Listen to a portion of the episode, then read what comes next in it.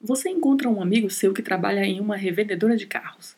E aí conversam por um pouco e ele não perde a oportunidade de te dizer: "E aí, vamos trocar esse carro?"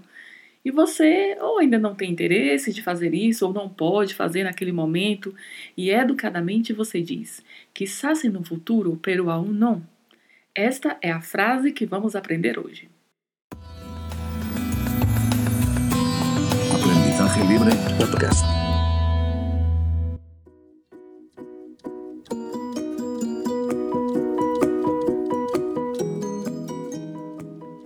Olá, eu sou Adriana Cândido e te dou as boas-vindas mais uma vez a este episódio do podcast de espanhol Aprendizagem Livre.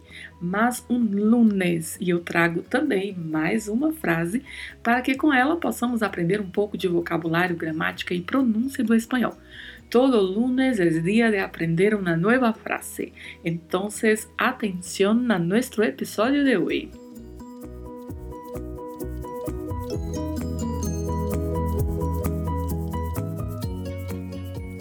Quizás em um futuro, pero aún não.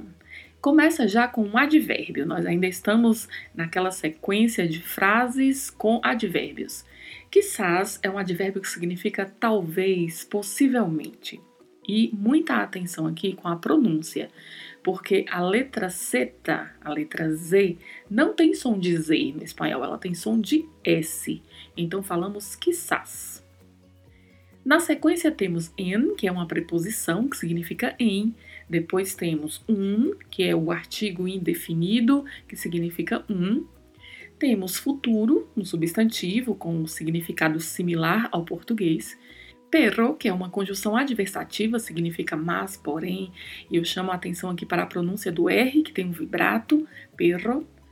Aum, que é um advérbio também, que significa ainda, ou a depender do contexto, pode ser traduzido como pelo menos, ou por mesmo, ou ainda assim.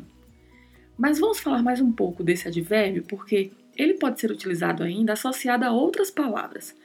Por exemplo, se utilizarmos junto com a palavra assim, significa mesmo assim, aún assim, mesmo assim. Também pode ser utilizado junto com ni, ni mesmo, ni, ni aún que significa mesmo que. Ou ainda utilizado com quando, aun quando, que significa também mesmo que ou ainda que. E aunque, aunque que não é escrito separado, é escrito tudo junto, não é a um separado de que. Não, é uma palavra só, aunque, que significa ainda que. Então, esses são todos os usos que a gente tem aí para o A1. Então, ele pode ser utilizado separadamente, pode ser utilizado junto com a palavra assim, junto com ni, junto com quando e ainda com a palavra aunque, escrito tudo junto. E no final da frase temos um outro advérbio que já mencionamos em outros episódios, que é um advérbio de negação não. Então a nossa frase de hoje, que se no futuro, pero aún não, significa talvez em um futuro, mas ainda não.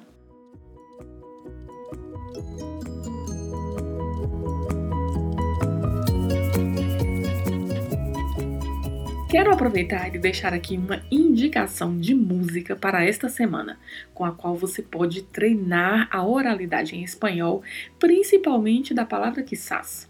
A música tem uma letra bem fácil e você encontra facilmente no YouTube, em várias versões, com vários intérpretes, mas hoje eu te indico a interpretação de Andrea Bocelli e Jennifer Lopez.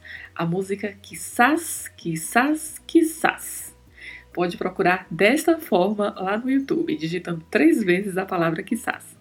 Busque aí, ouça, além de aprender espanhol, você vai com certeza apreciar uma bela canção. E você pode, durante toda esta semana, treinar esta frase repetindo em voz alta para treinar a pronúncia. Se tiver dúvida, sugestão, você já sabe que pode se comunicar comigo, seja pelo e-mail que se encontra na descrição geral deste podcast ou na, no link de mensagem que se encontra aqui na descrição deste episódio. Você ainda pode me seguir no Instagram, aldrina.cândido, e por lá também você consegue se comunicar comigo. É só enviar uma mensagem e com certeza eu irei te responder. Compartilhe este link com outras pessoas para que possam se somar a nós no aprendizado deste idioma. Então ficamos por aqui. Te deseo uma excelente semana e hasta el próximo lunes.